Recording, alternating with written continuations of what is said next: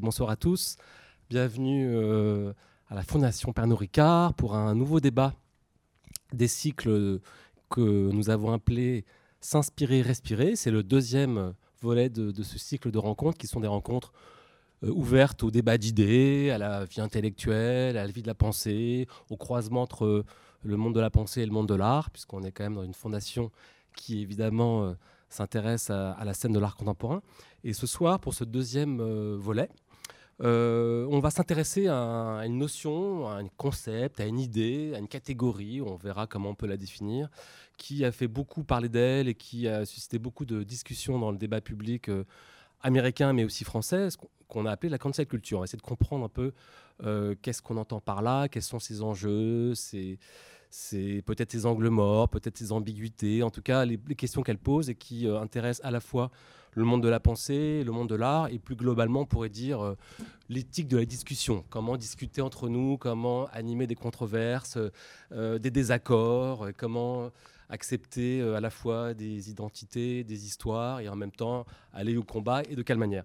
avant de vous présenter plus précisément l'enjeu de ce débat, je vais vous présenter nos trois invités ce soir pour parler de, cette question, qui sont trois invités, vous verrez, qui ont des parcours et des profils très différents. Mais l'idée, justement, c'était de croiser un peu comme ça des regards un peu différents. Euh, honneur aux étrangers, puisque Thomas Chatterton Williams, qui est un Américain, bonsoir Thomas, euh, et euh, vous êtes journaliste et essayiste, vous avez, une formation de philosophe d'ailleurs, vous travaillez pour pas mal de journaux américains, notamment le New York Times Magazine. Euh, vous avez écrit plusieurs livres, euh, un traduit en France chez Grasset qui s'appelle Une soudaine liberté.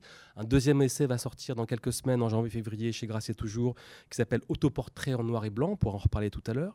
Et on vous a invité, bien sûr, parce que vous avez été euh, assez, disons, au cœur un peu de, cette, question, puisque vous avez participé, enfin animé, en tout cas lancé avec d'autres intellectuels américains cet été dans le Harper's Magazine. Vous avez édité une tribune euh, A Letter on Justice and Open Debate, exactement, qui était, un texte signé par beaucoup de, figures publiques assez connues euh, de la scène euh, intellectuelle américaine, hein, comme Salman Rushdie, Noam Chomsky, Martin Amis, Gloria Steinman, Margaret Atwood, et puis aussi des Français comme Kamel Daoud.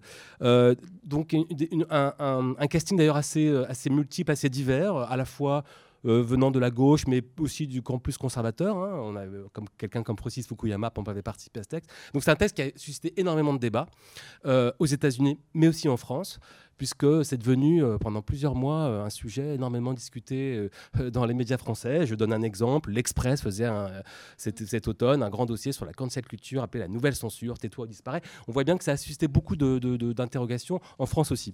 Donc on va en discuter avec vous. À votre euh, gauche, Catherine Grenier, bonsoir. Vous, êtes euh, grande historienne de l'art français, vous êtes euh, conservatrice en chef du patrimoine et vous êtes aussi, bien sûr, aujourd'hui la enfin, aujourd'hui et depuis déjà pas mal de temps, depuis 2014, la directrice de la Fondation Giacometti à Paris.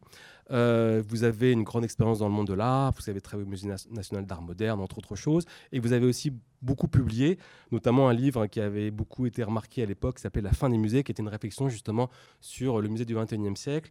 Et on pourra, avec vous, peut-être aborder la question justement de qu'est-ce que c'est euh, aujourd'hui une scène de l'art ouverte à la question de la mémoire, des identités minoritaires, et, et qui, on verra, suscite beaucoup de remous, notamment aux États-Unis. On en reparlera tout à l'heure. Et enfin, Sandra Logier, bonsoir. Sandra, vous êtes philosophe. Alors vous, vous êtes très attentif aux, disons, aux, formes du débat public, hein, parce que vous avez beaucoup travaillé, euh, notamment sur euh, le langage, puisque vous avez été très intéressé par euh, toute la philosophie américaine du langage, et, et, vous avez beaucoup exploré la scène intellectuelle américaine elle-même. On peut dire même que vous êtes une des philosophes françaises qui avait parmi les premiers hein, vraiment euh, mis euh, sur le devant de la scène des, auteurs importants comme la, philosophie pragmatiste américaine. Et par ailleurs, vous intéressez beaucoup à la question de la culture populaire américaine, puisque vous travaillez sur les séries, notamment, notamment à travers une chronique dans Libération que, qu'on, lit beaucoup tous avec attention. Et vous êtes aussi une spécialiste de l'éthique du care, du genre, et puis plus globalement, j'allais dire, de la démocratie et des formes de désobéissance. Donc on voit bien que votre travail, qui est assez multiforme aussi, est, un peu au cœur, au croisement un peu des questions. Euh, qu'on va essayer d'aborder ce soir. Je cite quelques récents livres que vous avez faits parce que vous publiez beaucoup. Là, vous avez publié récemment La Société des vulnérables, leçon féministe d'une crise, avec coécrit avec Najat Vallaud-Belkacem. Nos vies en série, c'était paru l'année dernière chez Climat. Euh, d'autres livres importants comme Antidémocratie, que vous avez coécrit avec Albert Roger à la découverte il y a 3-4 ans. Euh, et puis, je peux évidemment citer, par exemple, Recommencer la philosophie, Stanley Cavell, la philosophie en Amérique. On voit bien que la philosophie américaine elle vous passionne et vous la connaissez parfaitement. Alors, j'avais intitulé De quoi la cancel culture est-elle le nom? J'avais mis Tyrannie des convenances ou exigence de justice. C'est vraiment une question qu'on va essayer de se poser. Peut-être pour poser un peu les, je sais que je parle vite Thomas, mais je vais faire attention. Euh, pour, poser un peu les, les, bases, euh, je pensais à une formule que vous avez souvent tous en tête, euh, You are fired, qui était la formule que Donald Trump, à l'époque où il était encore animateur télé, j'ai envie de dire, en tout cas entrepreneur, lançait à la fin de son émission de télé-réalité, The Apprentice, qui était une émission évidemment très très populaire aux États-Unis, où l'idée c'était à la fin de l'émission, il virait euh, les candidats qui les, trouvaient nuls, etc., qui était une manière un peu de, dans une forme de violence verbale, d'incarner quelque chose comme une sorte de, climat déjà, comme si finalement un désaccord ne pouvait déboucher que sur une annulation et un différent sur une diffamation. Et d'une certaine manière, ce You Are Fired, euh, aujourd'hui, euh, se retrouve un peu dans le climat général puisqu'on parle aujourd'hui beaucoup de tyrannie des minorités, euh, d'appel à la censure, euh, d'ostracisme, de culture de l'élimination, qui est proprement le, mot, euh, la traduction, j'allais dire littérale de la cancel culture, qui est devenue aujourd'hui l'expression un peu fétiche de, de ce courant-là, de ce climat-là. Alors on pourrait dire qu'il n'est pas très nouveau, et d'une certaine manière, qu'il pourrait même être le prolongement de, d'une autre thématique qui avait émergé pour le coup il y a 30 ans pile, puisque je me souviens qu'il y a 30 ans, en 90, dans le New York Times, un papier était sorti sur le politiquement correct, qui était déjà un peu le, le, disons l'horizon comme ça assez euh, critiqué dans le camp conservateur. On reprochait à la gauche à l'époque, à la gauche progressiste, de euh, s'enfermer dans une sorte de police de la pensée et de lisser un peu, euh, disons, des grandes questions et qu'on avait, on n'avait plus le droit de rien dire. On ne peut plus rien dire. Et de cette manière, la cancel culture, c'est aussi ce, même enjeu. On ne peut plus rien dire comme si aujourd'hui il y avait une sorte de rhétorique de la dissuasion, de, même de juridification des relations sociales et ce que les conservateurs appellent souvent une tyrannie des minorités. le grand américain, le grand romancier américain Philip Roth parlait d'une tyrannie des convenances. Donc c'est une question voilà, qu'on pourra aborder. Donc on voit bien que finalement la cancel culture est un prolongement euh, de, de, de, cette, de, ce mot-là. Et ce qui est intéressant, et c'est pour ça que d'une certaine manière aujourd'hui j'avais envie qu'on en discute, même si j'ai aussi des réserves sur le fait qu'on en fait peut-être un peu trop, qu'on a un peu tendance à exagérer un peu euh, cette tendance-là. Il y a peut-être des choses plus graves aujourd'hui dans les démocraties contemporaines que le problème de la cancel culture, mais elle traduit quand même quelque chose de, l'époque, euh, dans la manière de se parler, d'échanger, euh, de, de, repenser la question à la fois des identités, de la mémoire et en même temps des controverses. On voit bien qu'elle elle pose quelque chose d'important dans l'époque. Et alors, je trouve assez symptomatique, par exemple, qu'un cinéaste, par exemple, comme David Fincher, David Fincher, qui est le grand cinéaste américain, qui a fait notamment Zodiac et plein d'autres films, s'intéresse au sujet au point qu'il a décidé d'en faire une série. Vous saviez ça, Sandra? Il a décidé de s'intéresser à la grande culture et d'en faire l'objet d'une série. Donc, ce que je trouve quand même un indice assez éclairant sur la manière dont même la, dire, la culture populaire s'approprie ce sujet. On voit bien que la culture de l'excuse, aujourd'hui, est un, est un, sujet qui anime beaucoup euh, les discussions. Alors, je ne vais pas essayer d'être trop long, mais je suis un peu obligé de, quand même de clarifier un tout petit peu l'enjeu. Il me semblait qu'en tout cas, on pourrait peut-être distinguer trois types d'intervention autour de ce sujet. J'ai essayé d'identifier un peu trois camps. Peut-être c'est exagéré, on pourra en reparler. Bon, je dirais qu'il y a la position de ceux qui, qui dénoncent la cancel culture, qui dénoncent euh, l'idée que la liberté d'expression aujourd'hui est gravement menacée. Et c'est vraiment l'enjeu du débat, l'enjeu du texte de Thomas, on va y revenir, était axé là-dessus.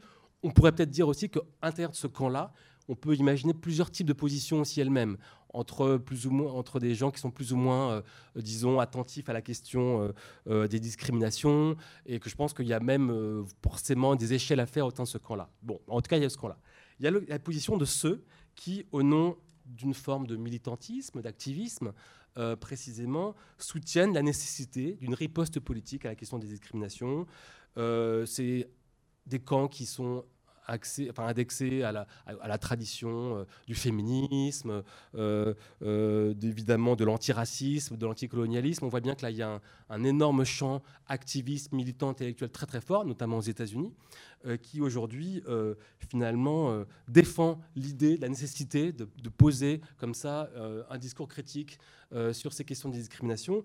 On pourrait dire que les deux mouvements sociaux les plus emblématiques de ce moment-là, c'est évidemment MeToo et Black Lives Matter, qui sont les deux mouvements sociaux qui, qui ont traduisent et accompagnent disons, euh, cette, mouvance-là et qui décide finalement de, de, voilà, en estimant qu'il faut exiger des institutions aujourd'hui, euh, des institutions publiques, qu'elles prennent leurs responsabilités en cessant, par exemple, d'honorer euh, des personnalités accusées d'agression sexuelle ou d'offres racistes. Il y a vraiment un confort. Et puis il y a peut-être une position, j'allais dire, un peu plus en décalage peut-être des gens qui estiment que la cancel culture finalement n'existe pas en tant que telle.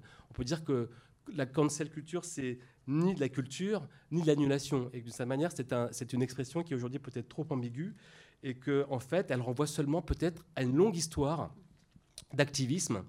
Euh, l'heure des réseaux sociaux, qui est vraiment peut-être en effet l'enjeu important qui pourrait peut-être définir, caractériser la, nouveauté peut-être de, ce mouvement-là, puisque cet activisme, on peut le remonter, j'en sais rien, au Black, au Black Panther, euh, à l'histoire du féminisme, jusqu'à ACT UP, et que finalement on est dans une histoire aussi euh, voilà, d'activisme politique très très fort. Et ce qui peut être aujourd'hui le problème, euh, que pose la cancel culture, c'est disons peut-être la méthode, notamment la question évidemment de la, dénonciation anonyme, la question de la lettre ouverte anonyme publiée en ligne, likée, retweetée, etc. Et ça c'est un enjeu évidemment très très fort. Voilà, donc la question que je voulais poser ce soir, excusez-moi pour cette introduction un petit peu longue, mais finalement comment se retrouver aujourd'hui euh, dans ces différentes façons d'aborder la cancel culture? Euh, Comme je le disais, je pense bien qu'elle traduit quand même quelque chose de l'esprit du temps elle est peut-être le nom d'un nouveau champ de bataille euh, où des combattants s'affrontent autant sur, finalement sur le fond des sujets que sur la forme même des désaccords. C'est ça qu'on va essayer de démêler. Alors, je vais commencer avec Thomas Chatterton-Williams. Je disais tout à l'heure en introduction pour vous présenter que vous étiez essayiste, journaliste, américain, vivant en France donc très, très, j'allais dire, euh, ouvert à la question de, la multiplicité des identités, euh, à la fois sociale, culturelle, et j'allais dire même euh, nationale, hein, puisque vous êtes entre deux pays. je voudrais revenir quand même sur, peut-être sur le contexte du texte que vous avez fait paraître donc cet été en juillet dans le Harper's Magazine, qui, je le disais tout à l'heure, a suscité une énorme, énorme réaction aux États-Unis, mais en France aussi, et, même dans d'autres pays du monde, hein, je pense. Euh, alors peut-être ma première question, c'était est-ce que d'abord vous avez été surpris par la réception de ce texte euh, ce qu'elle a suscité comme, comme débat? Est-ce que c'était quelque chose auquel vous vous attendiez ou pas? Uh, Bonsoir, merci de m'avoir invité. Ouais. Um, I'm going to talk in English. Yes, okay. Thank you. Um, yes, we were. I was extremely surprised by the reception to the letter and the interest um, in the United States, in France, and worldwide. I mean, I've been taking interview requests from Australia to Chile to multiple interviews in the United Kingdom and Spain. I mean, partout. So that was not what we expected. Um, I think I wrote the letter with George Packer, Robert Worth, David Greenberg, and Mark Lilla, and we said among ourselves when we were wondering if anybody would um, engage in a debate about this, we were wondering if we could possibly get you know two to three days of of, of, of a news cycle, and it was going strong through the summer, and it's still being discussed and debated now. So I think you cannot really um, you can't get that kind of response if what you're talking about doesn't exist or if people think it's a fake issue. Um, one of the critiques that we get is what you mentioned before. Pe- some people believe that this isn't real or it's exaggerated, mm-hmm. but it certainly resonates with enough people, um, and not just in the media. Um, I still get emails every day from people that say they've never said what they actually really think in the workplace because um, for fear of, of repercussions. So, long answer, um, but yes, w- we were very surprised. Alors, est-ce que vous pouvez nous, expliquer le, contexte de, l'écriture de ce texte? Comment vous avez décidé à plusieurs de lancer euh, euh, voilà, la rédaction et, la diffusion de ce texte? Qu'est-ce qui vous semblait euh, aussi important à dire, aussi sensible au moment où vous l'avez écrit? Est-ce qu'il y a eu des, événements particuliers qui vous ont spécialement heurté au point de vous dire il faut prendre la parole, il faut cesser? Quel a été voilà, ce qui vous a animé et vous a agité pour lancer ce texte? The text comes out of um, several writers feeling that liberal values were really under assault. On the one hand, Donald Trump is the president of the United States of America. Creeping authoritarianism at the highest levels of government, um, complete disregard for civil liberties, for due process, um, governing by Twitter, by denunciation, innuendo, um, defamation. And on the other hand, the cultural, academic, media institutions that we depend on to safeguard liberal values are caving to another form of author authoritarianism and illiberalism, censoriousness um, coming from the left. And so we felt that we were being, that the liberal society that we value was being squeezed from both the left and the right, and that there was a kind of um, vogue for public shaming, um, desire not simply to disagree with views that one doesn't like, but to banish them from the public sphere, to shut down debate instead of to expose bad ideas to the light of uh, contradiction. And so, you know, th that was really the impetus of feeling of being assaulted on both sides. Mm -hmm. Mais comment vous vous-même définissez-vous cette cancel culture Est-ce que pour vous, elle est l'attribut exclusif de la gauche ou de l'extrême gauche, je ne sais pas comment dire aux États-Unis parce que c'est toujours des catégories un peu plus confuses, mais disons, est-ce que c'est pour vous, euh, elle vient forcément de là? Est-ce que pour vous c'est le, le, le, le, signe d'un raidissement, d'un durcissement euh, du camp politique euh, américain, de la gauche américaine? What is cancel culture? It's, it's a term that we don't actually use in the letter because je ne l'ai pas dit, mais c'est vrai que c'est une expression que vous me dites, ouais, qui n'est pas explicitement citée dans le texte. because it, it can be so open to interpretation and people really disagree on what is being um, indicated. But of course, it refers to something real and something that we are talking about in the letter. So, my best attempt to define it would be to say that um, it involves multiple um, things at once. It is not simply getting fired. Everybody who's fired is not being canceled, um, but it does involve an element of wanting the person to not be employed. Um, it affects your, your ability to, to, to function in your field of work. Um, but what it really um, involves is a kind of a call out. You transgress some norm, but usually it's not a norm set in stone, so it's not saying something racist that society has come to a consensus on that that's racist and being punished for that or held to account for that it's saying something against a norm that has not yet been set in place. So J.K. Rowling, for example, in the UK, talking about fastly shifting norms around transsexuality and, and, and, and what is a what is a woman in, in the sense that she means it and what is a woman in a sense that has really only come into into the public consciousness in the past five years. Um, you can disagree with things, but they have not yet achieved a kind of firm written in stone consensus in society. Someone transgresses the new norm, is called out, and then a kind of manufactured or, or an authentic mob is whipped up, often online, and that mob targets the person's ability to work. And then there's a kind of stigma attached to the person so that organizations, institutions, publications, publishing houses that associate with that person or other writers who may um, associate with that person are then feeling pressure to disassociate with the person, um, and the person becomes um, anathema, untouchable. And the idea is that that person should not be um, employed elsewhere either. And so this kind of this, this there's a kind of public um, shaming and humiliation that goes on as well um, for the crime of wrongthink. Uh, and so that's it, all of these parts are involved at the same time, and it makes it something that's very difficult to respond to.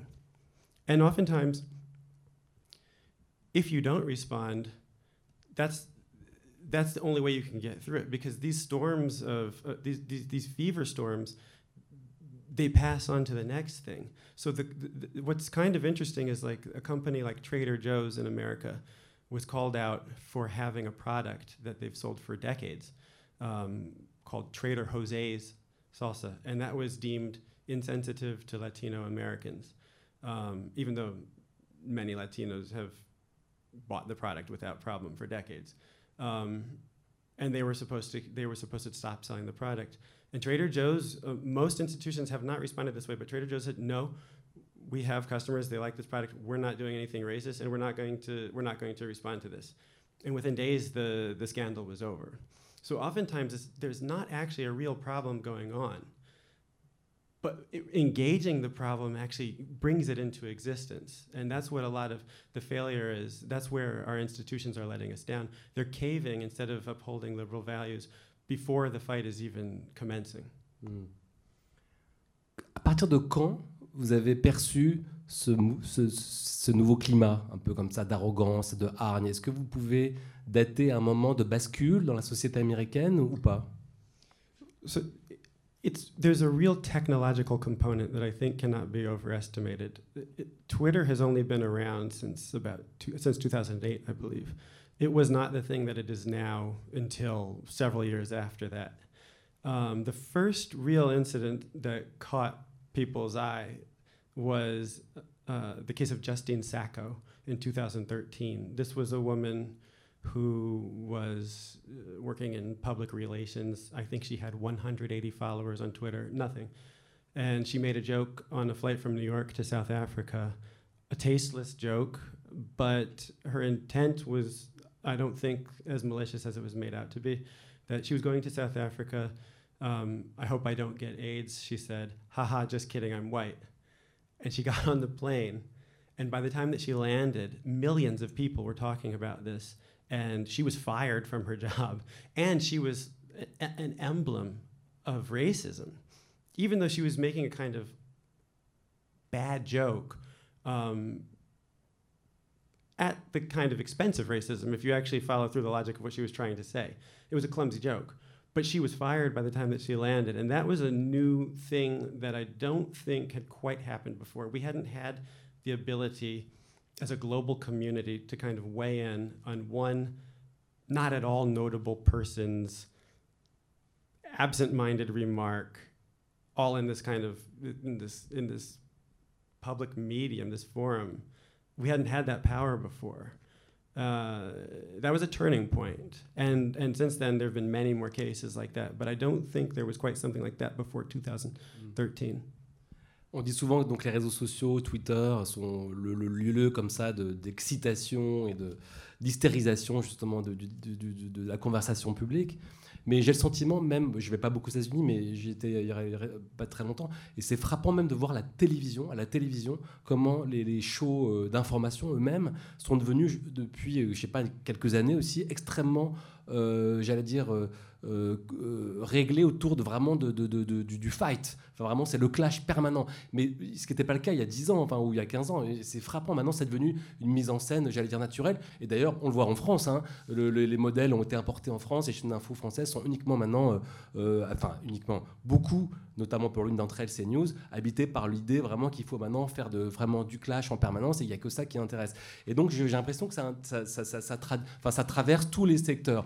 Mais je voulais vous poser une autre question sur le champ universitaire lui-même, parce que euh, l'université américaine, en tout cas vue de France, a souvent euh, eu l'image d'une université où, les, les, rapports entre universitaires sont souvent très durs où il y a beaucoup de, messages assez violents, beaucoup plus qu'en France, même si ça change un peu, on peut en revenir, où il y avait une, tradition plus, disons, policée, plus respectueuse entre eux. Aux États-Unis, c'est souvent très dur, hein, le, climat euh, entre les, universités américains. Est-ce que pour vous, c'est peut-être aussi une manière de, traduire aussi ça, peut-être un effet d'un climat qui aujourd'hui euh, touche un peu toute la société? Well, first, I just want to say the cable news or the TV news in France is, is much, much more um, well mannered than right. in the United States of America. Yeah, right. My wife is French, and when we were most recently in the U.S., she, she was actually astonished at what um, goes on on, uh, on American cable news shows. That is really a function of um, of the Trump presidency. It, it mm. something changed in 2016. Mm. Um, the model was kind of failing, and he made um, viewership skyrocket. So there is, you're right to sense a kind of permanent war that's reflected in multiple, multiple spheres.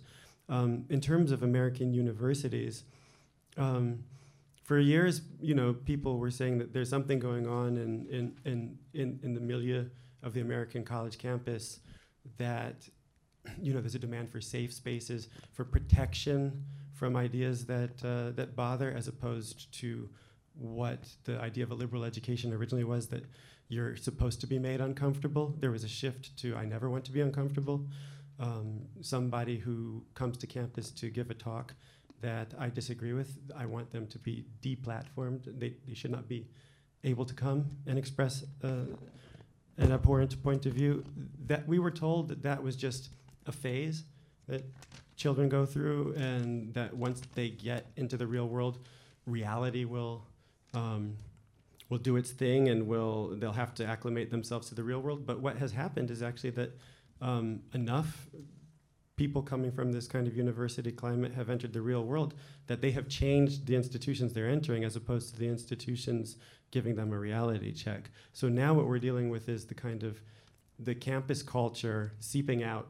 Mm-hmm. Um, the, the whole nation is a campus now, as, as, as right as like Andrew Sullivan have argued in America. And you know, is there some hyperbole here? Is there some exaggeration? Sure. There are whole swaths of the American population that never deals with stuff like this. But if you work in cultural fields, if you work in media, if you work in uh, in the knowledge economy, you're more and more coming up against the, the, the campusification Mhm. of, uh, of American life. And, you know, I want to say we're in France and we're talking about more than an American context here. Social, uh, les réseaux uh, sociaux, uh, social networks are Americanized. The language of the internet is American. And this kind of jargon, these kind of ideas that dominate internet speak are, are, are it's another form of kind of American sol- soft cultural power um, coming to cultures where it is not necessarily a, um, a perfect fit, but, but influencing uh, debates um, in, in, other contexts as well. And so I think everybody needs to pay attention to the, the kind of campus culturification of, of the internet. Pour revenir, à, à- disons, à, à cette scission comme ça sur euh, le droit à la liberté d'expression, j'ai le sentiment, mais je ne sais pas ce que vous en pensez, je voulais vous demander, est-ce qu'on peut parler d'une sorte de coupure générationnelle dans la manière d'envisager la liberté d'expression On a souvent dit, notamment au sein de la rédaction du New York Times, c'était souvent l'un des problèmes. Il y avait les journalistes un peu à l'ancienne, entre guillemets, la génération voilà, des années 70, qui étaient très attachés à la liberté d'expression comme à une liberté politique absolue et qui étaient un peu débordés ou dépassés peut-être par une nouvelle génération, plus jeune, journalistes de 30 ans, etc., qui, eux, seraient, je ne sais pas si si c'est pas une généralisation un peu abusive, mais en tout cas, seraient plus intéressés, plus animés par la défense euh, de des discriminés, des minorités, et par la nécessité de, de les, de les- voilà, les remettre dans, dans un espace politique. Et donc, c'est cette, tension-là qui pouvait exister. Est-ce que vous pensez que c'est un des problèmes aujourd'hui, peut-être, de cette cancel culture? C'est justement le, le- le- la scission générationnelle qu'elle occasionne? This was uh, this was Barry Weiss's point. She was a former editor at the New York Times opinion pages, and she resigned over the summer. And she said, roughly 40 years old is this dividing line.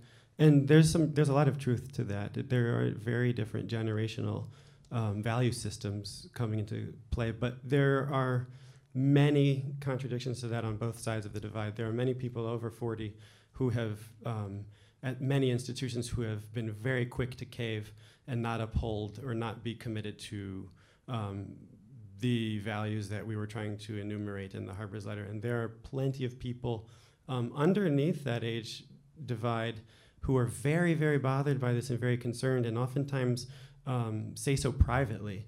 But there is em- enormous pressure to not say so publicly. And so I think that when the older generation doesn't set an example of, of insisting that these values be upheld, then the younger generation um, doesn't know where to turn. And oftentimes it looks like more people agree with these things than actually do. Avant de- de- de- d'ouvrir la, la- la discussion, j'avais deux, deux- deux nouvelles questions quand même à vous poser, Thomas. Est-ce que euh, vous pensez qu'on pourrait réconcilier un jour quand même ces, ces, camps, ces, gens attachés à la liberté d'expression, qui est en effet une liberté absolue et je pense fondatrice de nos démocraties, bien sûr, et en même temps, euh, ces catégories euh, de personnes, de ces militants, aujourd'hui, disons, travailler par la question de, de- de- de- des- des- des discriminations? Est-ce que vous pensez qu'une réconciliation est possible? I, I mean, I have to hope so. One of the things that um, a black um, Twitter user without many followers said in the early days of this debate to me that I think about all the time is he said, I'm a black man, not wealthy, not connected, not famous enough to sign any letters, but no one has ever explained to me how um, restricting free speech and free thought is going to help me as a minority in this society. And um, after we wrote the letter, 100 Spanish speaking intellectuals wrote their own letter um, in support, uh, including Mario Vargas Llosa and, and, and, some really important writers. And the point that they emphasized, which is one that, I, that really resonates with me, is that um, time and time again in societies around the world, minorities flourish in societies that are open, free, and that value freedom of expression and are, are as um, as tolerant of eccentric and minority points of view as possible. Uh, I can't see how um, we're going to fight discrimination, fight um, intolerance in a meaningful way by becoming more intolerant ourselves. It, it just doesn't seem to make sense to me. So I think that the, the, the, the battle that is starting to happen in France uh, is a very important one and that we should all be um, concerned about in America and other parts of Europe um, a battle that says that we hold universal uh, principles that all citizens should participate in freely and equally, and that we're not going to allow ourselves to become um, a kind of battle royale of, uh, uh of, uh, of, balkanized identity grievances fighting for a, a zero sum conception of power. I, that's a very important debate that's happening in France right now that is not happening in the Anglosphere. And so it's very, it's, it's, it's, it's, I think that France is a new, what happens in France will be very indicative of, of, of how these ideas hold up. Mm. Est-ce que l'élection de Biden, pour vous, est plutôt rassurante, en tout cas dans le sens où elle pourrait peut-être apaiser d'une certaine manière ce climat-là, ou est-ce qu'au contraire, on peut imaginer qu'elle peut peut-être encore plus réactiver euh, les divisions, les différends, les, les insultes euh, Comment vous sentez euh, le, la société américaine là dans les années qui viennent? I wrote like a month ago, and I believe this still. If you want to, if you want to strengthen the kind of woke excesses that we're talking about tonight, um, uh, then you vote for Donald Trump because extremes feed off of each other, and Donald Trump kind of um, makes the arguments that the most um,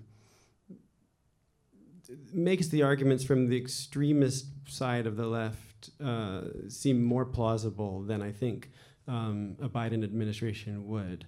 Um, I still think that's true, but I'm somewhat worried that um, the reaction by um, parts of the left after Biden won, but didn't win by a large enough margin, um, or didn't appoint enough people that satisfied uh, their ideology, uh, made me wonder if this thing has been loosed, the genie is out of the bottle, so to speak, and uh, a moderate left administration will not pacify these passions that have been, that have been released on us. Merci Thomas, je, on reviendra tout à l'heure vers vous. Merci beaucoup pour, pour, ce témoignage. Je vais me tourner vers Sandra Logier. Euh, Sandra, d'ailleurs, je n'en ai pas parlé, mais Thomas avait, avait, écrit un livre il y a quelques années sur le, la fin du cool, euh, qui était euh, la, la, culture cool, qui était remplacée, pour le dire un peu simplement, par ce qu'on appelle aujourd'hui la woke culture, mm. qui est donc plutôt une culture, disons, de, de, plutôt de, comment dire, euh, de, gens un peu éveillés, comme on dit littéralement, c'est-à-dire un peu agités, un peu, disons, sensibles. Voilà. Vous, Sandra, ou tu, je ne sais pas comment on peut dire, parce que normalement c'est toi, mais bon, on va faire comme si on le voyait. On peut faire, faire semblant. semblant. Euh, vous êtes une, une observatrice euh, très attentive de la société américaine, je l'ai dit, dit, en introduction tout à l'heure, à la fois par sa tradition philosophique elle-même, son champ intellectuel contemporain, mais aussi par ses objets populaires qui pour vous, notamment ces séries télé, qui pour vous sont une porte d'entrée, un symptôme de compréhension aujourd'hui de la société américaine. Comment, euh, à, distance comme ça, ces, débats-là, euh, vous, les, ressentez, vous les comprenez? Est-ce qu'ils vous paraissent un petit peu, j'allais dire, un peu exagérés, comme je, le supposais tout à l'heure, ou est-ce qu'ils vous semblent au contraire symptomatiques d'un moment, disons, de notre époque? C'est extrêmement intéressant hein, la façon dont hein, vous présentez ces débats. Et en effet, euh, c'est quelque chose à quoi on peut être très sensible, surtout quand on connaît les États-Unis et la façon dont euh, l'agressivité peut monter très vite dans les débats, notamment dans la, dans la dernière période, hein, avec cette scénarisation des débats et cette espèce de champ de bataille ouvert, ouvert par Trump. Euh, donc de ce point de vue-là, je, comprends tout à fait qu'on puisse être euh, un peu inquiet hein, quand on voit un certain nombre de, discours extrêmement durs, euh, parfois répressifs, en effet, venant, venant de, la gauche. Hein, c'est quelque chose qui arrive et ça peut être très, très pénible. Toutefois, je pense que c'est vraiment quelque chose qui n'est qui est peut-être un peu euh, surévalué, en effet, enfin l'importance euh, de cela, euh, le rôle de cela est peut-être, comme vous le suggériez, hein, peut-être un peu, un peu gonflé.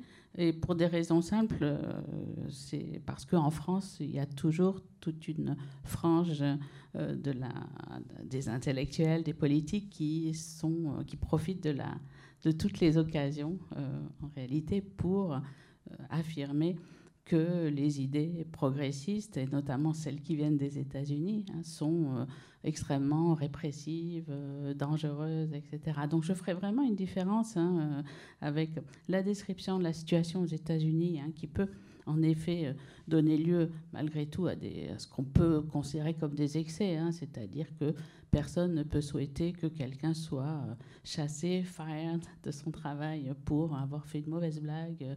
Je suis complètement, je suis complètement d'accord.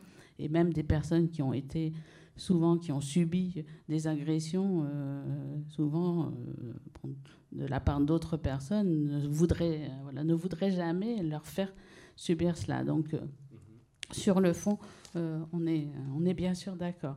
Euh, mais euh, je crois que cette protestation, en fait, contre ce qu'on va appeler ensuite cancel culture, qui vient pas du tout de la lettre, hein, d'ailleurs, hein, est quelque chose qui peut aussi être analysé comme une forme de, bah, de, résistance très profonde aux, idées, progressives hein, et vraiment la volonté finalement de rester les seuls à parler, les seuls maîtres du débat.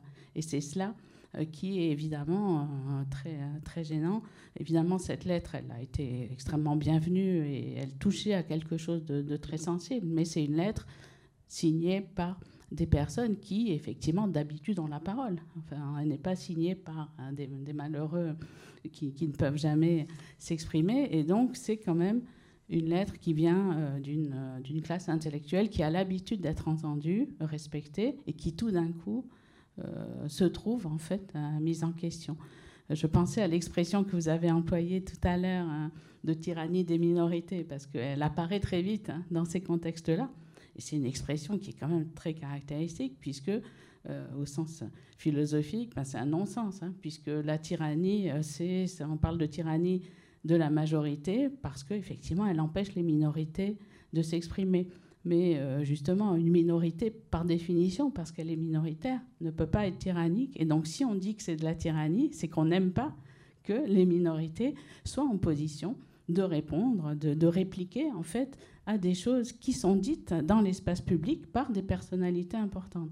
Et donc, autant, bien sûr, on est euh, moralement, esthétiquement gêné par euh, cette volonté, dans ce cas-là, de contre-attaquer, de boycotter, etc.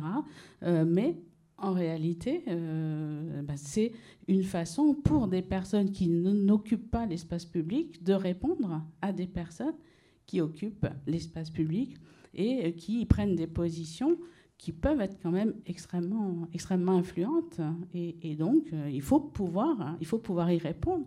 Et chacun avec les moyens, les moyens qu'il ou elle a, en fait. Donc, donc je dois dire que, en notamment en France, quand euh, cette expression de cancel culture est, arrivée, hein, euh, euh, ça a eu vraiment du succès. Ça a été saisi évidemment par toute la frange réactionnaire du monde intellectuel et médiatique qui a trouvé un nom pour finalement toutes les paroles, toutes les contestations qui la gênaient. Hein. Et donc, comme avant, le mot de politiquement correct a été vraiment saisi en France, mais beaucoup plus qu'aux États-Unis, hein, où ça garde parfois une valeur positive malgré tout. Hein. Il y a quand même une idée de rightness dans la correctness.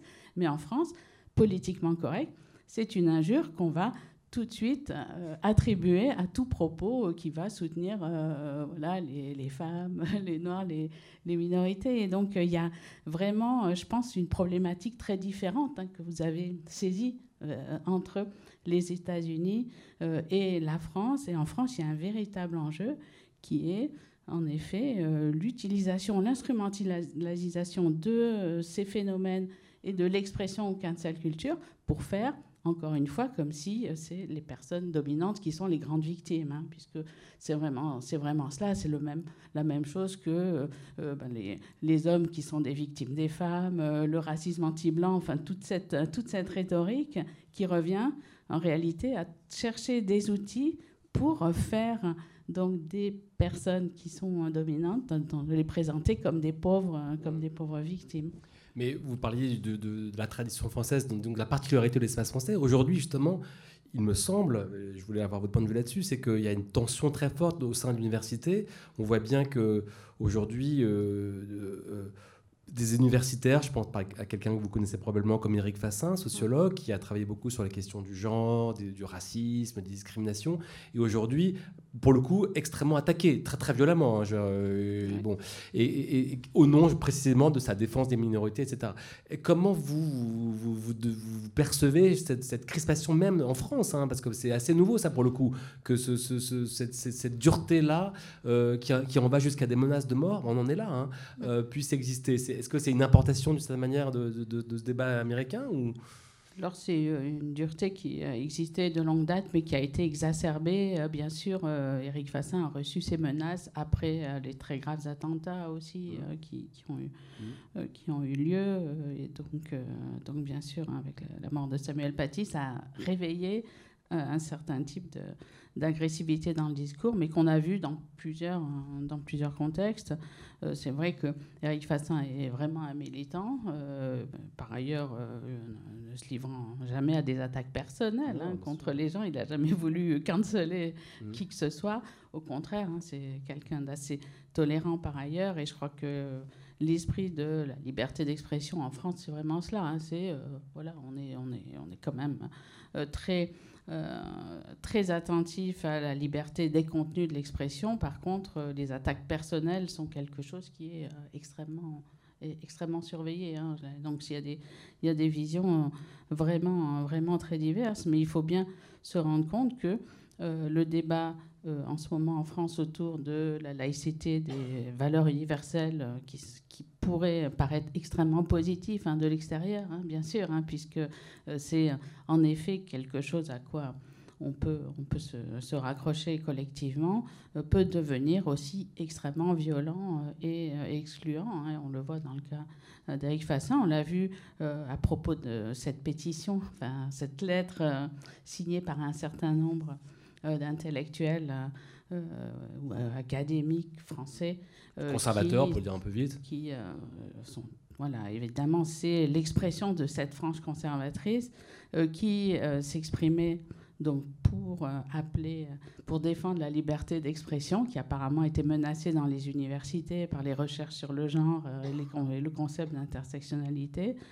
Euh, donc, et qui, dans le même texte, appelait euh, l'État à bien surveiller euh, les, collègues, les universitaires, et à dénoncer en fait ce qui se comportait mal. Hein. Donc, c'était extrêmement contradictoire en mmh, réalité, mmh, mais c'était très révélateur donc du fait qu'il y a effectivement une grande part du monde intellectuel, académique, qui est extrêmement, extrêmement hostile au développement des, euh, des idées euh, donc, euh, progressistes qui veulent donner plus de parole aux minorités et qui se sentent extrêmement menacés par cela et, et donc qui contre-attaquent avec ces concepts qui viennent par ailleurs de réactions assez saines aussi par rapport à des, des phénomènes de, violence qu'il y a aux États-Unis. Et moi-même, j'avais été assez frappée de cette affaire du New York Times dont vous parliez, avec cet éditorial qui était sorti, en fait, cette Open, et puis la voilà, l'éditorialiste, enfin la responsable des New York Times qui avait été qui avait été éjecté, ce que je trouvais vraiment violent. Mais moi, bon, en fait, je lis le New York Times comme beaucoup de, beaucoup de gens dans le monde entier. Hein. Ce n'est pas du tout les, États-Unis, c'est quand même un organe très influent. C'est vrai que quand j'avais vu euh, cette, cet éditorial qui, appelait, qui s'appelait pourquoi, euh, pourquoi on n'envoie pas l'armée hein, contre, les, contre les Noirs qui manifestaient j'avoue que j'étais sidérée. Je me disais, il y a une erreur, quand même, il y a quelque chose de très bizarre de très bizarre là-dedans. Et rappeler juste deux secondes, c'est que la personne qui s'occupait à New York Times de, des papiers idées avait laissé passer un texte comme ça d'un républicain un peu dur et qui appelait en effet à euh, aller euh, amener l'armée pour, pour euh, tuer des Noirs dans les manifestations. Tout à fait. Article qu'il n'a pas lu lui-même, il a, il a expliqué après coup qu'il n'avait pas lu, etc. Bref, bon, c'est un, fait, un engagement interne. Je crois he say to shoot the black protesters. He, he's, he, the argument was to put the army against um, violent um, rioters. Uh, mm-hmm. It wasn't broken down by color either. Uh, a lot of those That's causing true. violence were white, in fact. Yeah. Yeah, that, that's true. Uh, c'est vrai, il y avait peut-être une ambiguïté, mais c'est vrai que c'était un article qui était euh, choquant. En tout cas, voilà, on aurait lu ça dans le, dans le Monde ou dans Libé, on se serait dit, mais il y a vraiment un problème, quoi, en fait. Euh, et euh, le New York Times, c'est très large. Ce que je veux dire, c'est que malgré tout, quand on a une parole publique, justement, quand on est euh, le New York Times, quand on est un journal, quand on est euh, euh, J.K. Rowling, qui, compte beaucoup pour les jeunes, par exemple, on a une responsabilité. Et c'est pour cela qu'au lieu de parler de cancel culture, il faudrait parler de culture de la responsabilité, c'est-à-dire qu'on est donc dans une position où on peut avoir des discours extrêmement influents et on utilise aussi cette position qui a un pouvoir intellectuel pour euh, dire des choses et être entendu. Et dans ce cas-là, on a effectivement une responsabilité bien plus grande qu'une euh, personne euh, isolée, silencieuse. Et du coup, on doit être parfois placé devant ses responsabilités. Alors bien sûr, ça peut paraître très violent d'annuler cette personne, mais elle n'est pas annulée. en réalité, c'est extrêmement, en fait c'est excessif comme expression, puisque la personne existe toujours, elle a toujours son job en général, elle a, elle a toujours sa position, euh, elle va être simplement euh, contestée, mais elle ne subit pas en fait les mêmes violences que les personnes qui tous les jours euh, sont menacées, sont dans une situation où elles ne peuvent pas s'exprimer. Et donc, on parle de cancel culture par rapport je ne sais pas, Polanski par exemple, euh, et je serais la première à dire qu'il faut vraiment continuer à voir ces films, hein, donc euh, je sais pas. Mais par contre, on n'en parlera pas de cancel culture pour toutes les femmes hein, qui ont été victimes de violences euh, sexuelles et qui n'ont rien pu dire. Et là, je ne sais pas comment ça s'appelle, mais on ne va pas dénoncer en fait cette élimination, hein, cette mise au silence de ces personnes. Donc finalement, c'est assez drôle euh, de voir que en réalité, il y a cette espèce de révolte des, euh, oui, des intellectuels euh, qui finalement subissent tout d'un coup ce que beaucoup de gens que beaucoup de gens, finalement, beaucoup de, minorités, beaucoup de victimes subissent. Mmh. Hein. Mmh. Et c'est vrai que c'est insupportable, c'est pas agréable, c'est certain. Mais peut-être plus que de culture de l'annulation, est-ce qu'on pourrait pas parler plutôt de culture de l'interpellation? J'ai l'impression que dans la société française aujourd'hui, c'est vraiment ça qui aujourd'hui se joue. Je pense par exemple à, plusieurs événements, mouvements qui ont été évidemment très très remarqués. Je pense par exemple à la prise de parole d'Adèle Haenel ou de Virginie Despentes au César récemment, mm-hmm. ou au combat de Assa Traoré sur les violences policières. On voit bien que là on est dans euh, de, l'interpellation, disons, de, call out, comme on dit en, anglais. C'est vraiment quelque chose où voilà, on porte une voix, on essaye de, mettre euh, comme ça euh, au cœur de l'espace public des revendications fortes. Et on n'est pas dans l'annulation pour le coup là. Alors, absolument pas. Effectivement, on est dans la prise de parole et on n'est vraiment pas dans l'annulation, puisque Adèle Haenel ou Virginie Despentes, d'ailleurs, se sont fait traîner dans la boue, moquer après, de façon quasi majoritaire. Mm-hmm. Donc, en réalité, on est en effet dans euh, une culture euh, où il va y avoir une prise de parole de personnes qui ont, été euh, en effet cancelled mhm. d'une certaine façon mhm. de longue date et qui vont en effet dire quelque chose, s'élever contre une situation de façon minoritaire et donc du coup bien sûr, ça va être perçu comme violent uniquement parce que ça met en cause en fait des personnes qui sont installées en fait dans, un certain statut d'autorité.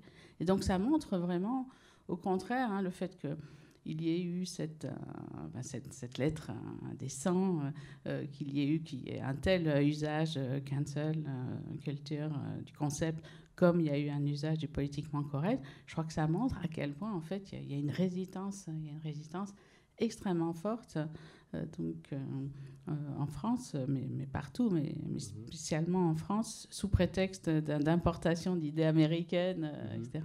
Il y a une résistance très forte euh, à, l'expression euh, des, à l'expression en effet des, minorités.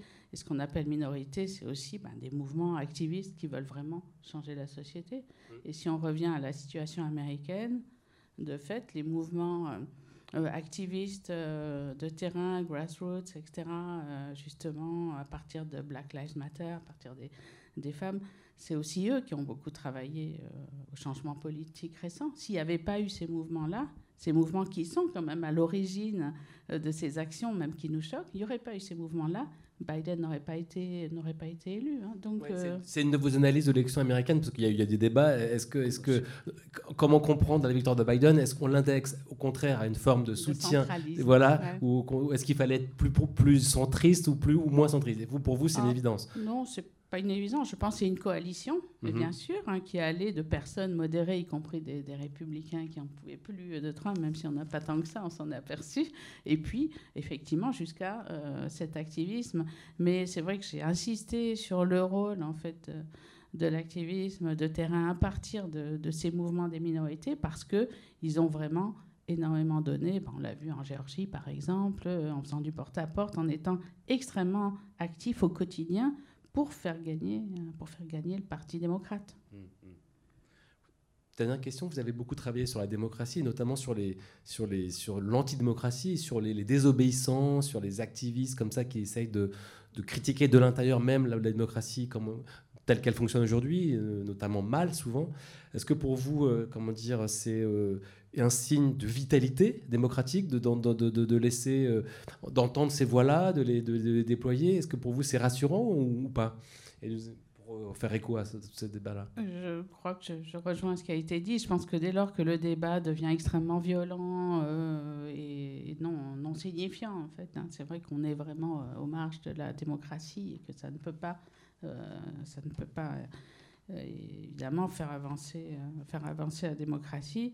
Mais bien sûr, qu'est-ce que c'est que la démocratie? C'est le fait que euh, donc, chaque personne est, une voix, hein, est une voix puisse, puisse s'exprimer se faire entendre. C'est vraiment l'égalité, hein, l'égalité pas seulement de, vote, mais l'égalité d'expression et de voix au sens la voix. Donc, bien entendu, c'est quand même essentiel hein, que chacun euh, puisse euh, s'exprimer et euh, parfois ça peut être en effet de façon violente, exactement comme les mouvements de désobéissance civile ont fait changer les choses à différentes époques de l'histoire, que ce soit aux États-Unis, en France ou en Afrique du Sud. Hein. Donc parfois, il faut en passer par, par le conflit. Et en général, les idées contestataires qui veulent faire changer les choses, elles sont toujours perçues comme étant extrêmement dangereuses, y compris pour la démocratie. C'est ça qui rend hein, évidemment toujours très difficile hein, de, de, faire reconnaître euh, donc les, avancées pour la démocratie comme étant réellement, hein, comme étant réellement démocratiques. Donc, euh, je crois que la chose, en effet, sur quoi on est vraiment d'accord, c'est que euh, donc des discours extrêmement violents et surtout qui récusent finalement l'autre, l'autre comme interlocuteur valide finalement. Je crois que c'est ça. Hein, ça, c'est quelque chose qui est en effet antidémocratique. Mais par contre, le fait que des voix se fassent entendre et que ça soit désagréable, bah oui, ça c'est normal et c'est ça qui fait avancer les choses. Merci Sandra. Euh, je vais me tourner vers Catherine Grenier pour essayer de déplacer à nouveau la discussion en essayant d'ouvrir un peu le spectre pour s'intéresser plus spécifiquement au paysage de l'art.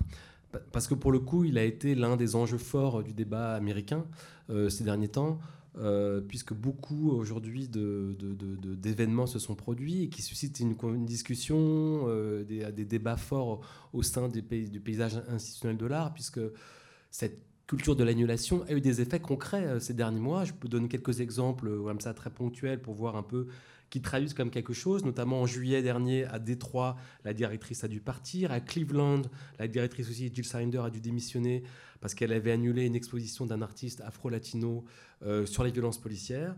Euh, sous pression d'une communauté soi-disant qui avait pas d'exploitation du sujet, mais enfin, il y a à chaque fois les, contextes et, sont souvent un petit peu ambigus, mais en tout cas, voilà une démission. À San Francisco aussi, le conservateur du, musée euh, MoMA a dû démissionner car lui, il avait déclaré vouloir acheter des artistes blancs pour ne pas faire de discrimination inversée. Donc ça, c'était un peu scandaleux.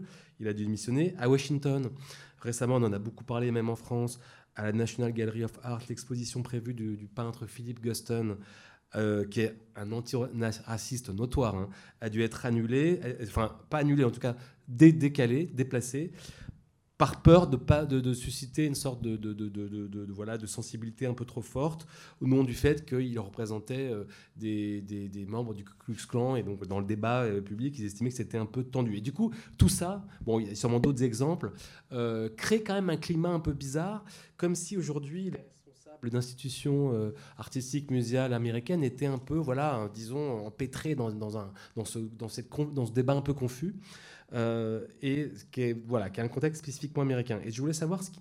Alors, on pourrait dire, juste avant de vous laisser la parole, qu'en France, d'une certaine manière, on a un peu un écho de ces débats-là, manière un peu peut-être indirecte et diffuse, notamment autour beaucoup de la question des statuaires publics. On en a beaucoup parlé ces derniers mois. Que, que, que, faire de la mémoire coloniale? Est-ce qu'une statue d'un d'un esclavagiste du XVIIe siècle peut être détruite ou pas? C'est des discussions qui, qui traversent beaucoup aussi l'Angleterre, la France. On, parle beaucoup de ça. Catherine Grenier, vous qui êtes une spécialiste de l'histoire de l'art, euh, euh, euh, qui avait beaucoup euh, réfléchi précisément à la, à, la, fois à la fonction d'un musée, à sa nécessité, à sa responsabilité sociale et culturelle. Comment vous vous situez dans ces débats-là? Est-ce que ça vous frappe ou pas? Est-ce que le contexte américain vous, vous semble un peu particulièrement compliqué? Et comment vous, vous, intégrez la nécessité de, de faire honneur à des, à des histoires occultées, oubliées, dans des musées aujourd'hui alors, il y a beaucoup de questions. Euh, et je commencerai d'abord par, euh, par bien positionner le, champ sur lequel j'ai envie de parler. Et ce n'est pas celui de l'article euh, qui, pour moi, fait un amalgame et entraîne une confusion et qui, finalement, ne permet pas de, de, de, commencer à répondre aux questions qui se posent dans le monde de la culture. Ce qui est dénoncé principalement dans, dans l'article, au fond, ce sont les trolls. Hein. Euh, c'est donc euh, ce nouvel usage des réseaux sociaux, encouragé par les réseaux sociaux, euh, qui autorise la dénonciation, qui autorise le harcèlement. de la part de gens souvent d'ailleurs anonymes et en masse et qui donc ont un effet. Euh, ça, c'est un phénomène euh, bah, malheureusement qui a toujours existé, n'est-ce pas, la, dénonciation, euh, et qui est non seulement permise, mais presque encouragée, on peut le dire, par les, réseaux sociaux, et qui est un phénomène extrêmement grave, sans doute, et que les sociologues devraient nous aider à comprendre, à analyser. Euh, mais euh, qui est un phénomène euh, qui, au fond, dont j'aimerais qu'une étude sérieuse nous dise si c'est vraiment lié à des mots d'ordre qui sont des mots d'ordre de gauche, hein, ou si c'est beaucoup, beaucoup plus général et ça touche à tous les mots d'ordre possibles, y compris je déteste mon voisin et je vais faire en sorte qu'il quitte ce palier parce qu'il m'énerve et je vais dire contre lui des choses sur les réseaux sociaux. donc c'est un phénomène profond complexe qu'on a vu pendant les guerres, quand on donne du pouvoir à des gens et une possibilité donc de s'exprimer et en plus sans avoir à prendre ses responsabilités. Donc moi je ne souhaite pas du tout qu'on confonde ça avec ce qui se passe dans le milieu de la culture, où on a vu effectivement depuis euh, quelques années, des années maintenant, euh, des voix qui se font entendre et qui pour se font entendre parlent fort. Alors, moi, je suis une spécialiste de l'art moderne et euh, la question de la transgression, de l'action violente, euh, de l'irrespect, euh, de l'altercation, elle date des débuts de la modernité et c'est un mode d'action des artistes. bon, on en revoit des échos aujourd'hui.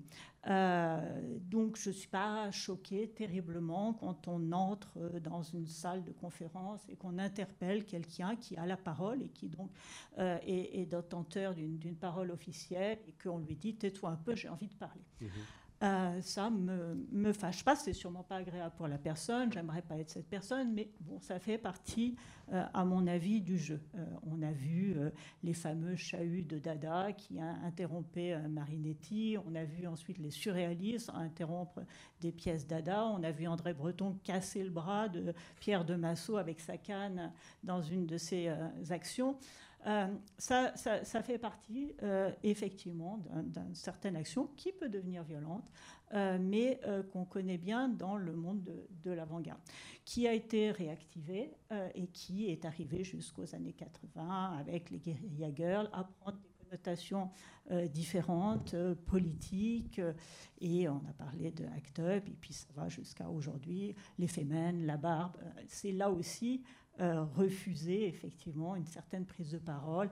Mais ce n'est pas euh, pour moi de la cancel culture. La question, c'est pas d'arriver à ce que les gens ne viennent pas parler. La question, c'est de prendre la parole à la place de ces gens. Ce qui est quand même une question euh, extrêmement différente. Et donc, on est plutôt dans quelque chose qui est de l'expression qui force la porte ou du boycott, qui est aussi une autre façon de prendre la parole en disant ça y est, vous, avez, vous avez assez parlé. Donc, ce pas des moyens agréables, ça c'est certain. Est-ce qu'ils sont efficaces? Euh, Pas forcément, puisqu'ils font naître une réaction comme ça qui est encore plus violente de ceux qui sont interpellés et qui vont avoir euh, autour d'eux plein de gens qui peut-être n'adhèrent même pas à leurs paroles, mais qui vont les, qui vont les défendre. Mais ça, ce n'est pas euh, finalement la, question qui, qui, nous occupe le, le plus, à mon avis. La question qui nous occupe le plus, c'est qu'est-ce que euh, veulent dire ces gens, pourquoi ils veulent le dire, et pourquoi ils n'ont jamais réussi à le dire avant. Voilà. Et euh, on pourra me dire, mais euh, si, sans doute, il y avait la possibilité démocratique du débat, ça existe en France, ça existe aux États-Unis tout aussi bien. les États-Unis sont un pays démocratique, les États-Unis ont des grandes universités, des grands forums, nous aussi. et en même temps, voilà, il y a cette expression violente et euh, les, leaders qui prennent euh, la parole et qui conduisent ces expressions violentes sont souvent un peu plus violents que les autres, euh, un peu plus activistes, un peu plus extrémistes, et finalement, ils discréditent pas forcément le mouvement, mais en tout cas, ils se font finalement les représentants trop violents de gens très nombreux qui, eux, seraient peut-être pour l'usage d'une parole moins violente, mais qui n'ont pas réussi à la proférer. Alors, pourquoi je dis ça? Euh, Parce que euh, on a beau se dire, par exemple, pour parler de la question du, racisme, mais plus que du racisme, de la non-diversité et de l'exclusion, que le milieu culturel, parce que moi je peux parler que de milieu que je connais, le milieu culturel, est un milieu euh, dans lequel personnellement je ne connais personne qui soit raciste. et je pense très sincèrement que les gens ne sont pas racistes. Je pense très sincèrement que dans le milieu culturel, les gens sont plutôt curieux, sont plutôt ouverts aux autres. Du moins, je le prends comme un acquis. Pourtant, dans mon métier, je suis conservatrice de musée. Il n'y a pas un noir, il n'y a pas euh, une personne originaire du monde arabe, il n'y a pas un asiatique. C'est pas qu'il n'y en a pas beaucoup. Il n'y en a pas du tout. Donc je me dis on pourrait dire ça de l'université aussi d'ailleurs en général. Globalement, oui, mais c'est pas zéro là. Non, chez nous, c'est quasiment euh, zéro. Ah, mais ça, c'est fou. Donc, il faut quand même essayer de chercher pourquoi. Hmm. Et j'ai pas la réponse, parce que la réponse n'est pas simple. Si la réponse était simple, on aurait déjà. Mais sans doute quand même que euh, ça tient à un système de valeurs euh, qui euh, est celui auquel on adhère, c'est peut-être le système d'ailleurs de valeurs de, la modernité, qui est un système qui est euh, exclusif et excluant, et qui a exclu. Ça, ça a été assez bien analysé pour les artistes femmes, par exemple, qui ont été exclues, pas forcément parce qu'elles étaient femmes, mais parce qu'elles faisaient un type d'art qui étaient jugées non conformes aux valeurs de radicalité du discours avant-gardiste et de la doxa moderniste. Donc ce qui était en cause finalement, euh, c'était pas le fait qu'elles soient des femmes, mais c'était le type d'art qu'elles faisaient qui était jugé moins bien parce euh, ne rentrait pas dans, dans, les cadres. Il y a depuis quelques années une volonté de réécriture de ces cadres-là avec une ouverture. Euh, elle prendra du temps, elle n'est pas accomplie, et pour l'instant, elle n'a pas encore euh, véritablement fait, ses effets. Donc, c'est vrai que dans nos musées aujourd'hui, eh bien, les différentes communautés, et je ne parle pas de communauté au sens de communautarisme, hein, euh, mais les différentes cultures, tout simplement, qui cohabitent en France, sont pas forcément bien représentées, et même parfois pas du tout représentées. on a parlé de la question postcoloniale, elle est une question intéressante. La France a eu des colonies euh, partout dans le monde, euh, ou du moins en différents points du monde. les personnes qui sont aujourd'hui françaises, vivant dans ce, pays très, très multiculturel, quand elles vont au musée, elles reçoivent quand même la leçon nos ancêtres les Gaulois. Hein. même quand c'est un musée international euh, et héritier de l'Universal Livre de Louvre, par exemple, il y a euh, beaucoup plus finalement de cultures différentes représentées au Louvre, qui est pourtant un modèle vraiment fondé sur la culture coloniale, que euh, dans les musées d'art contemporain, par exemple, au Centre Pompidou. Donc il y a bien une question. Donc il n'y a, pas de, possibilité de venir au musée et de se reconnaître finalement et d'avoir une fierté de ses origines, parce que la plupart du temps, les Français ont plusieurs origines. Euh, le palais de la Porte Dorée tente un peu ça quand même, à sa, manière. Alors oui, mais c'est justement la, grande question, c'est qu'on se dit ces questions, on va, ces gens-là, on va tous les traiter dans un musée qui va en plus s'appeler mm. musée de l'immigration, c'est-à-dire hein, ils resteront jusqu'à toujours des immigrés. Hmm. Qu'est-ce que ça veut dire au bout de combien de générations euh, on n'est plus un immigré je ne sais pas. Donc c'est pas c'est pas ça la vraie question. C'est dans le dans le lieu qui représente euh, finalement non seulement la nation, mais l'ouverture universelle de la nation, puisque la France se veut un pays euh, universel, sur un modèle de musée qui est un modèle de musée encyclopédique. Pourquoi il y a tant d'exclus? Et ça c'est la première question. La deuxième, c'est pourquoi les gens des euh, différentes composantes de la société ne peuvent pas y accéder. Et il y a des problèmes euh, effectivement qui tiennent au modèle, il y a des problèmes qui tiennent à la formation, il y a des problèmes qui tiennent au fait qu'il euh, y a du corporatisme, il y a de la reproduction. bon, oui, on pourrait adresser toutes ces questions, mais il faudrait une volonté de le faire. Et je crois que ben, certains en ont un peu marre de se dire on pourrait, mais, euh, mais, mais ça n'arrive pas. Et donc on l'entend et que ça vienne des États-Unis ou d'ailleurs, parce qu'il n'y a pas du tout qu'aux États-Unis que euh, ce genre de, mouvement, euh, c'est un mouvement international. C'est un mouvement international avec des aspects différents suivant les pays, beaucoup plus forts dans les pays occidentaux, mais qui ne se bornent pas à ces pays et à mon avis qu'il faut entendre. Alors, si vous m'interrogez sur les statues dans la rue, euh, est-ce qu'il faut les déboulonner? Bien sûr. Bien sûr qu'il faut déboulonner des statues. Tous les conservateurs ne disent pas ça. Hein. Non, tous les conservateurs ne disent pas ça. Alors déjà, il faut se demander qu'est-ce que c'est les statues dans la rue? On peut se dire les statues dans la rue, c'est un musée en plein air. Ces statues, ce sont des statues de, commémoration. Euh, et ce sont des statues euh, qui ont généralement été commandées à des artistes, euh, pompiers, à des artistes qui sont des exécutants. Il n'y a pas d'œuvre d'art. Pratiquement, aucune de ces statues ne sont des œuvres d'art. Mhm.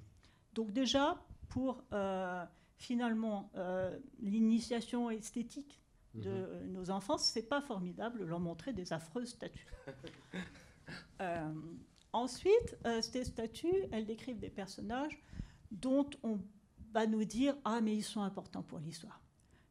99% des gens passent devant sans savoir qui c'est.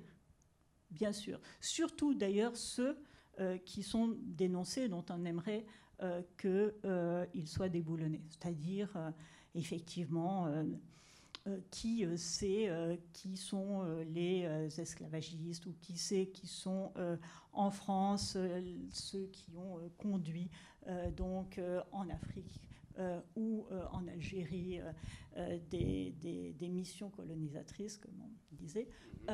personne, absolument personne. Donc l'idée qu'on aurait là l'histoire autour de nous et que tout d'un coup, on devrait empêcher les gens d'accéder à cette histoire par le simple fait de regarder ces statues est faux. C'est juste faux. Donc après, pourquoi euh, on les garde euh, alors que ben, moi, j'aimerais pas, par exemple, avoir une statue de Pétain en bas de chez moi.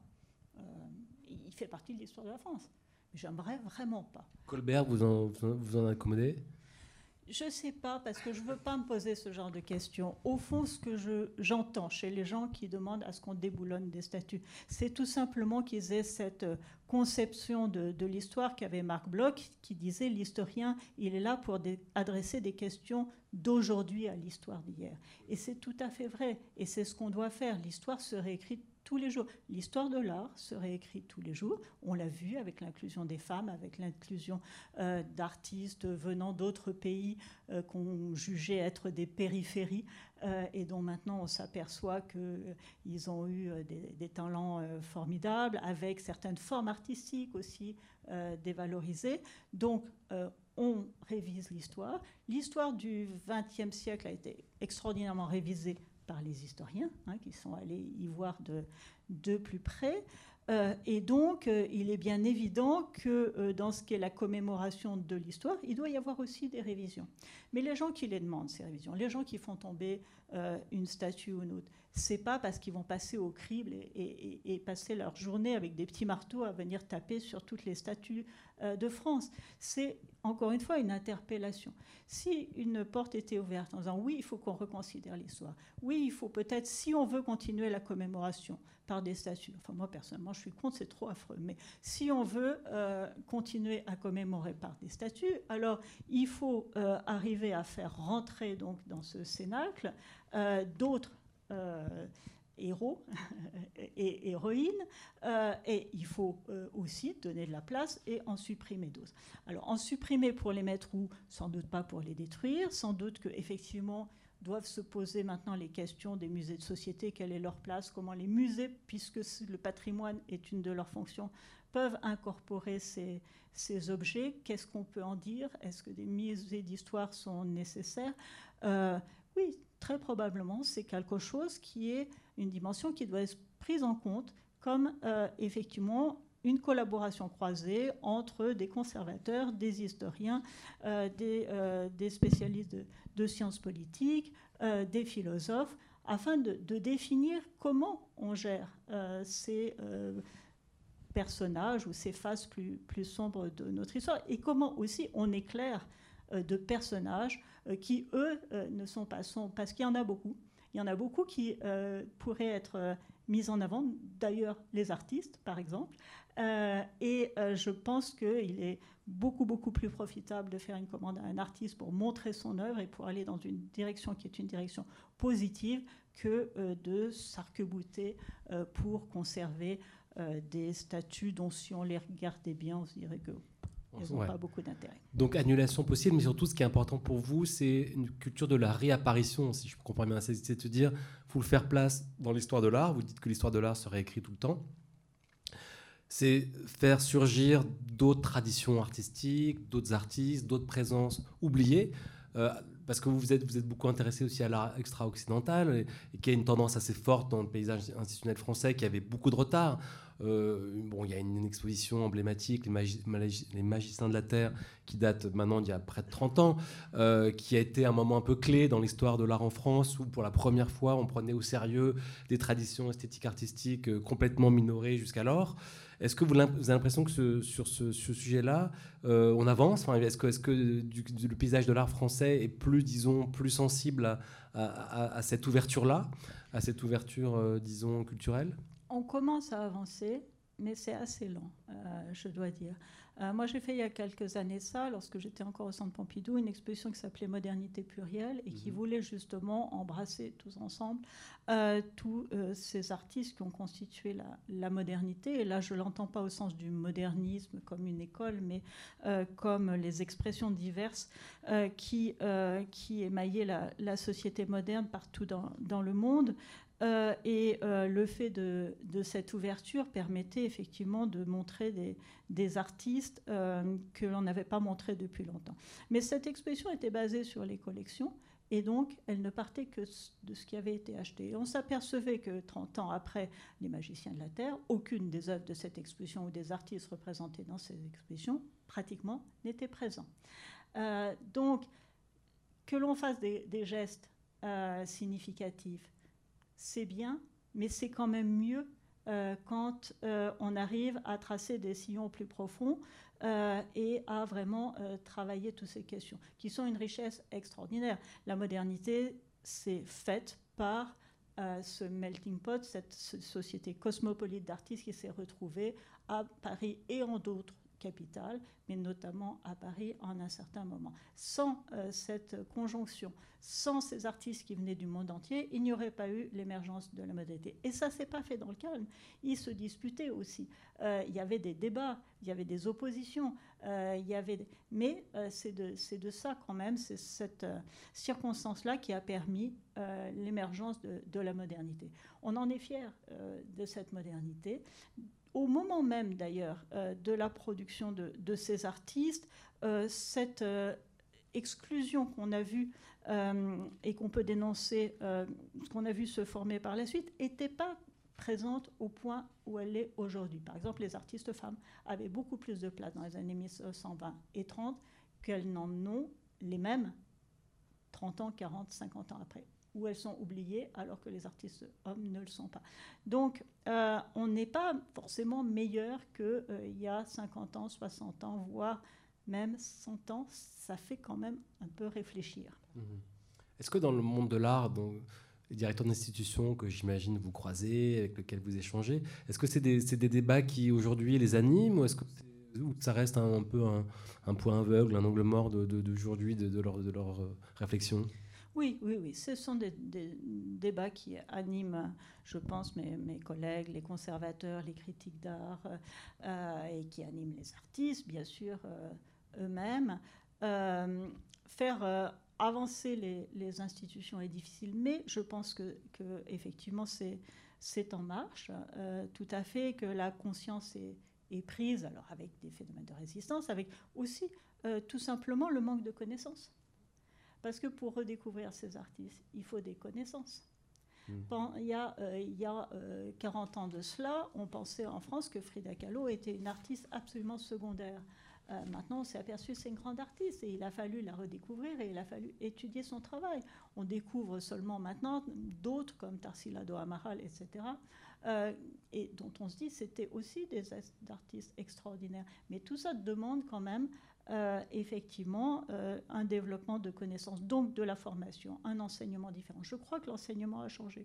Je crois que l'école des conservateurs, qui est mhm. l'école du Louvre, mais aussi l'université, maintenant, euh, a introduit une pluralité un tout petit peu plus grande. Mais ce n'est pas encore gagné, je ne crois pas. Et, et, je pense qu'il faudrait beaucoup plus de volontarisme et surtout qu'on comprenne bien quels sont les, les enjeux. Les enjeux, ils ne sont pas seulement de l'histoire de l'art, ça qui a l'importance, l'histoire de l'art.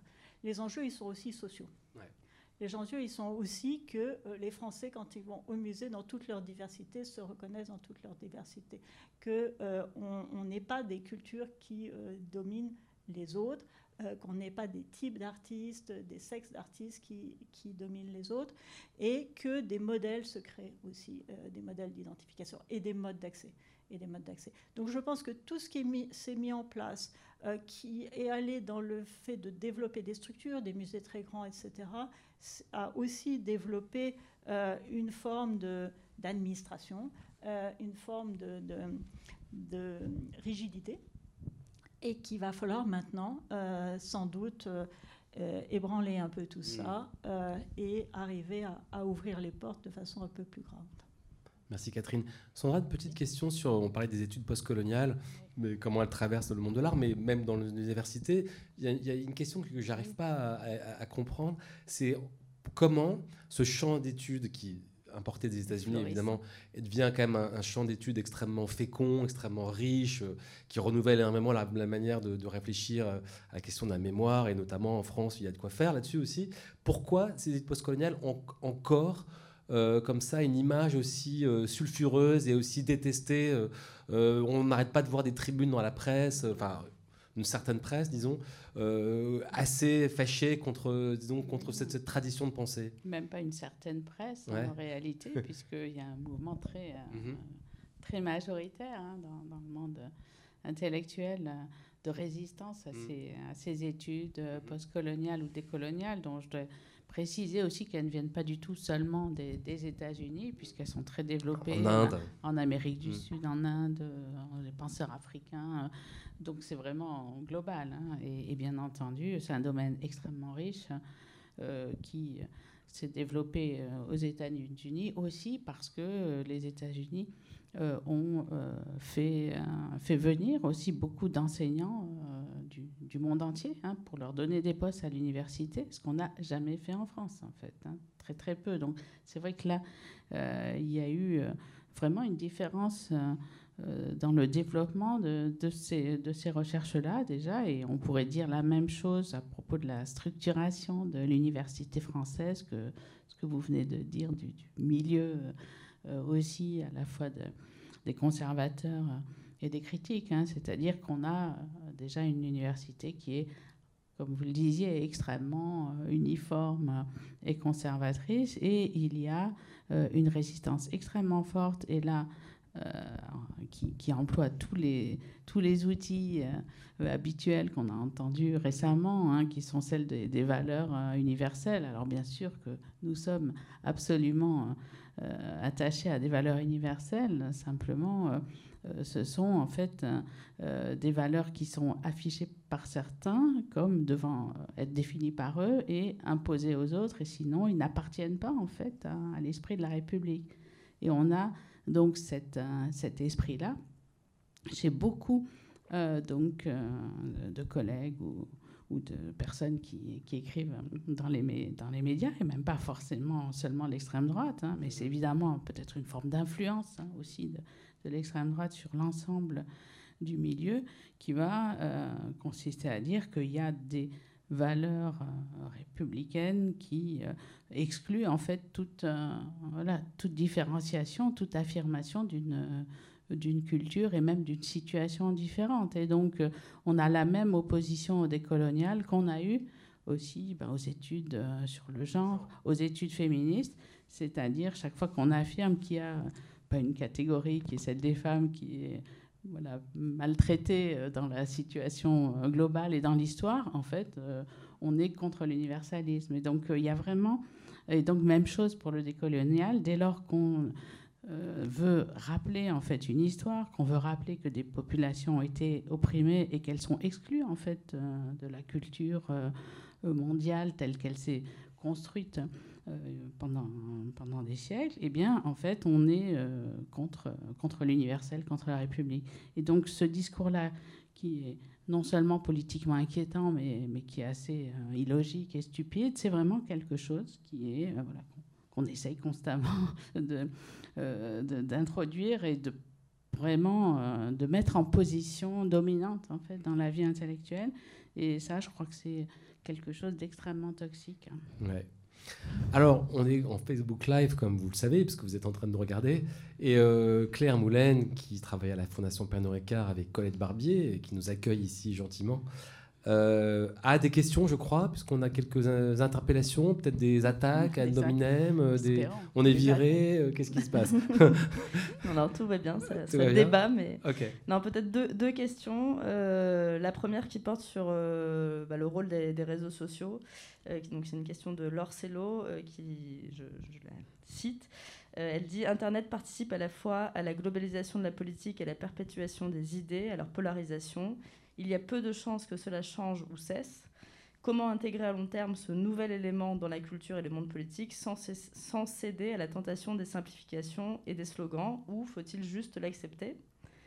Et euh, une deuxième question qui s'adresse euh, peut-être plus directement à Sandra Logier euh, ou Thomas Chatterton sur le, le, comment dire, la provenance de la cancel culture aux États-Unis. Est-ce que c'est selon vous une prérogative de la gauche? En particulier.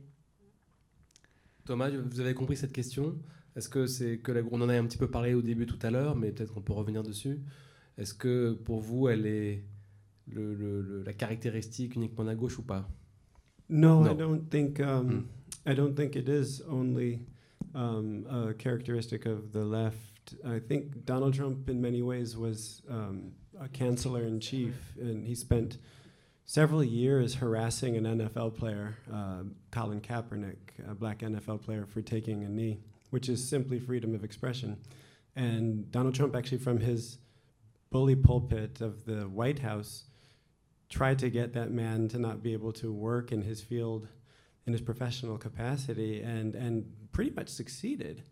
Um, he left the NFL and you know he, he, he's made money elsewhere, but he, he stopped working uh, with a campaign of harassment led by the president. So it's not at all a problem simply of the gauche. Euh, Sandra, peut-être pour euh, Internet, parce qu'Internet comme, euh, ah, comme oui. outil, j'allais dire politique dans les démocraties, c'est une question extrêmement compliquée. Oui, oui, mais je crois que Catherine a dit des choses extrêmement justes aussi là-dessus. je crois que effectivement, il ne faut pas confondre en fait tous ces mouvements d'opposition qui veulent en effet essayer de, de s'attaquer à des euh, à des personnes, hein, même si c'est, euh, ça peut être contestable. Et puis, euh, ce qui se passe sur Internet, qui est en effet pas du tout spécialement démocratique hein, de toute façon. Hein. Vrai même si ça a été au départ quand même une utopie importante. On a, au moment d'Internet, on a cru un espace. On y a cru puisque les réseaux Internet ont aussi joué un rôle dans les mobilisations, dans leur globalisation, le fait que les personnes pouvaient échanger et voir des mouvements se passer ailleurs qui était semblable au leur. Donc il y, a, eu ponctuellement en fait une forme d'encouragement, mais je crois qu'on est quand même un peu revenu euh, sur euh, cet aspect euh, donc démocratique en tant que tel des, de ce qui se passe sur les réseaux. Et de toute façon, chaque fois qu'on regarde soi-même, euh, par exemple, des commentaires ou des trolls, comme vous disiez, on est horrifié. C'est-à-dire que la personne Internet de base, elle est visiblement euh, raciste, euh, sexiste. Enfin, on a, on a quand même vraiment maintenant une vision plus claire de, cette, de cette culture Internet, hein, qui est d'ailleurs extrêmement masculine. Hein. Il y a eu quand même maintenant pas mal d'analyses de cela. Qui et donc, euh, je, crois que, je crois que là, il y a, il y a vraiment un peu d'espoir euh, à, avoir euh, de ce côté-là. Cela dit, bien sûr que l'Internet a aussi, et c'est le problème de ce qu'on appelle hein, cancel culture, euh, a donné euh, effectivement accès à l'expression à beaucoup de gens qui sinon n'ont aucun euh, lieu d'expression en fait. Hein. Je crois que c'est ça aussi l'argument qu'on peut, qu'on peut avoir contre, voilà, contre leur, leur, élimination sous ce nom de cancel culture. Mais euh, la véritable euh, opposition, la véritable expression, je ne crois pas qu'elle passe en fait par ces, euh, par, par ces voies. Mm. Là, et ces échanges, ces échanges-là, elle va passer par donc des expressions ciblées de, individuelles de personnes. On a encore une question d'un internaute. Oui, j'ai une question directement en anglais pour Thomas. In the old days, every village had an idiot, but everyone knew who it was. Now, all the village idiots can get together on Twitter and elsewhere and become a force, albeit that they may represent a tiny minor minority of the population. How can we address the problem of amplification of fringe ideas that lead people to believe that a substantial movement exists where none does, in fact.